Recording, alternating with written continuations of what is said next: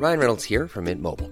With the price of just about everything going up during inflation, we thought we'd bring our prices down. So to help us, we brought in a reverse auctioneer, which is apparently a thing.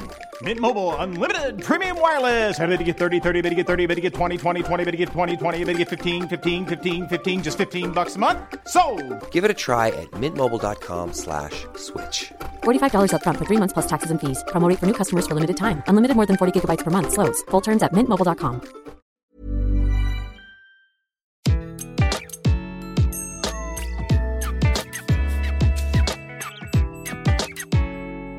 Bonjour, je suis Gaël Châtelain, bienvenue sur mon podcast Happy Work, le podcast qui va vous parler de bien-être au travail et surtout de la manière dont vous allez pouvoir l'améliorer chaque jour. Cette semaine, je vais essayer de répondre à une question toute simple.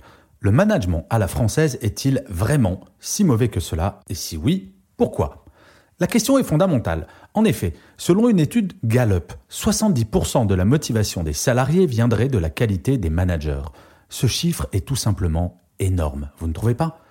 Et à la fois, si vous êtes manager, c'est extrêmement enthousiasmant sur l'importance de votre rôle. 70% de la motivation des gens qui travaillent dans votre équipe vient de la qualité de votre travail en tant que manager.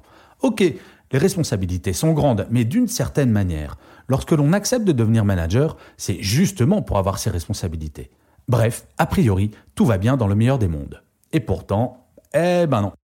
Vous n'imaginez pas le nombre de messages que je reçois chaque semaine de salariés se plaignant de la piètre qualité de son management. Un manager qui ne dit pas bonjour, ne fait pas de feedback, est irascible, est incapable de prendre une décision. Autant de défauts, petits ou grands, qui peuvent démotiver quotidiennement. Le management à la française a souvent mauvaise presse chez nos voisins européens, à tort ou à raison d'ailleurs. Une étude a montré que nos voisins pensent que nos managers sont arrogants, individualistes et qu'ils adorent le présentéisme. Loin de moi l'idée de faire du French bashing. D'autant plus qu'ayant été moi-même manager pendant plus de 20 ans, je me trouvais pas si mauvais que cela. Mais je dois bien dire que mon métier actuel m'amène à être en contact avec un grand nombre d'entreprises françaises et étrangères, et nous avons de grands progrès à faire en matière de management. Si notre management en est arrivé là, ce n'est pas forcément que de la faute des managers, mais d'une histoire, d'un héritage et d'un mode de fonctionnement qui est spécifique à la France. Selon moi, il y a quatre raisons pour en être arrivé là. La première raison est une raison historique. La plus grande partie du management et du top management français est issue de la génération X, née autour des années 70. Cette génération a été élevée par celle d'avant qui a connu les Trente Glorieuses, avec les valeurs qui allaient avec. Matérialisme, peu d'intérêt porté à l'humain en entreprise, plein emploi. C'était la période de croissance la plus incroyable que la France ait jamais connue. Et ces valeurs pouvaient fonctionner dans une période de forte croissance. Si mon boss me tapait sur les nerfs, je pouvais démissionner et trouver un autre boulot très facilement dès le lendemain. Il n'y avait quasiment aucune tension sur le marché de l'emploi.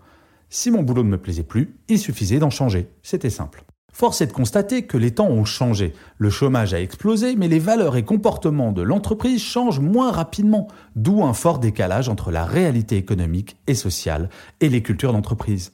La période de chômage non-stop ma génération a connue, dès quasiment leur diplôme, a créé un choc culturel et humain dans les entreprises.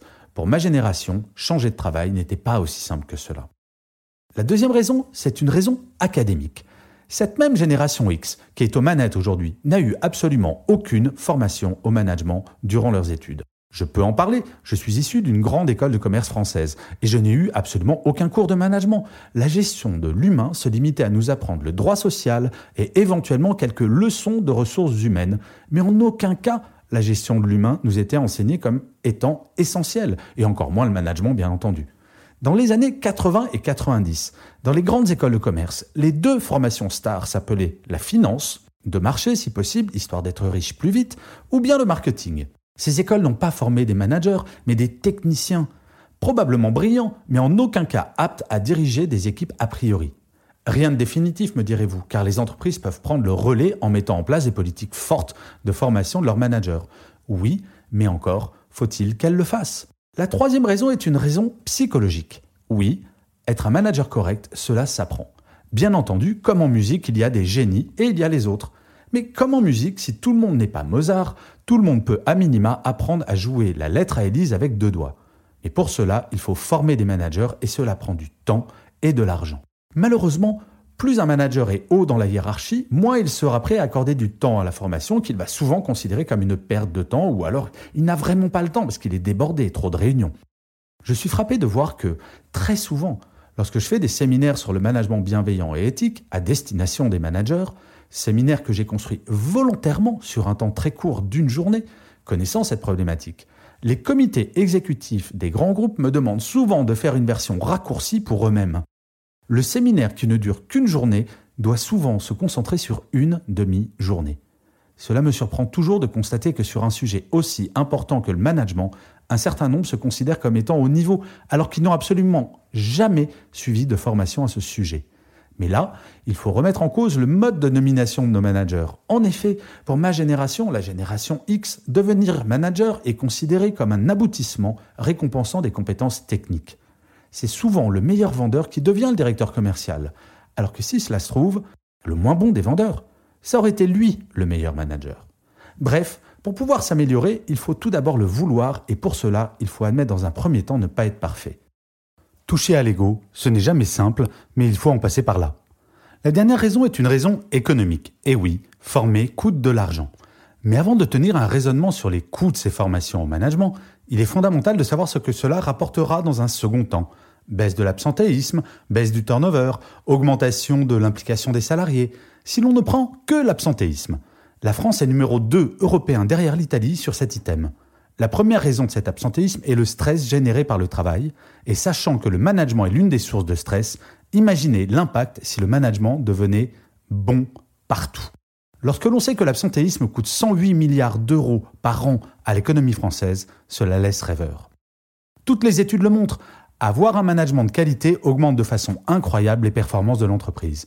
Le problème est que trop souvent, le raisonnement économique d'une entreprise se fait à court terme, peut-être moyen terme, alors que la rentabilité d'une formation ne se mesure qu'à moyen et long terme. Seules les entreprises comprenant le côté incontournable de l'évolution du management feront cet investissement sans faire la grimace. En conclusion, oui, je l'affirme, nous avons un vrai problème de management en France. Sommes-nous les seuls au monde? Non, sans aucun doute, mais je n'ai jamais été de ces personnes à me satisfaire de ma propre médiocrité en regardant celle de mon voisin. Cela ne fait que deux ou trois ans que je constate une véritable prise de conscience en entreprise de la nécessité de faire évoluer le management vers plus de bienveillance. Mais la prise de conscience est loin d'être suffisante. Il faut désormais que les grandes écoles, par exemple, forment de vrais managers et moins de techniciens, ce qui est loin d'être le cas quand je regarde les programmes de ces écoles. Et je vois certaines entreprises qui tentent des expériences uniques. Je pense ici à une entreprise adaptée, Acticea, qui a fait évoluer ses méthodes de management en utilisant des jeux de rôle, des challenges, des réunions au format d'un journal télévisé, des outils de travail ludiques et également des adaptations de jeux télé comme Burger Quiz par exemple. Chez eux, le jeu est un credo. La gamification ou ludification en français s'invite donc dans ces méthodes de travail et de management. Le résultat? Satisfaction client de 9 sur 10, satisfaction des collaborateurs 8 sur 10 et un absentéisme injustifié quasiment inexistant. Mais il me semble également urgent que la façon de recruter évolue. Un manager ne doit ni être un technicien, ni être performant sur son CV, il doit avant tout être humain et s'intéresser à l'humain.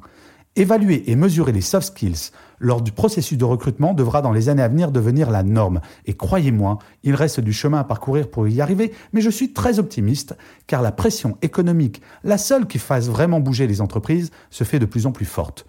Seules les entreprises bienveillantes en interne réussiront à attirer et à garder les talents.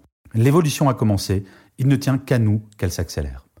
Et cette semaine, je conclurai cet épisode de Happy Work par une citation de Paul Valéry qui disait Un chef est un homme qui a besoin des autres. Tout est dit. Je vous remercie mille fois d'avoir écouté cet épisode de Happy Work. Je vous dis à la semaine prochaine et d'ici là, prenez soin de vous.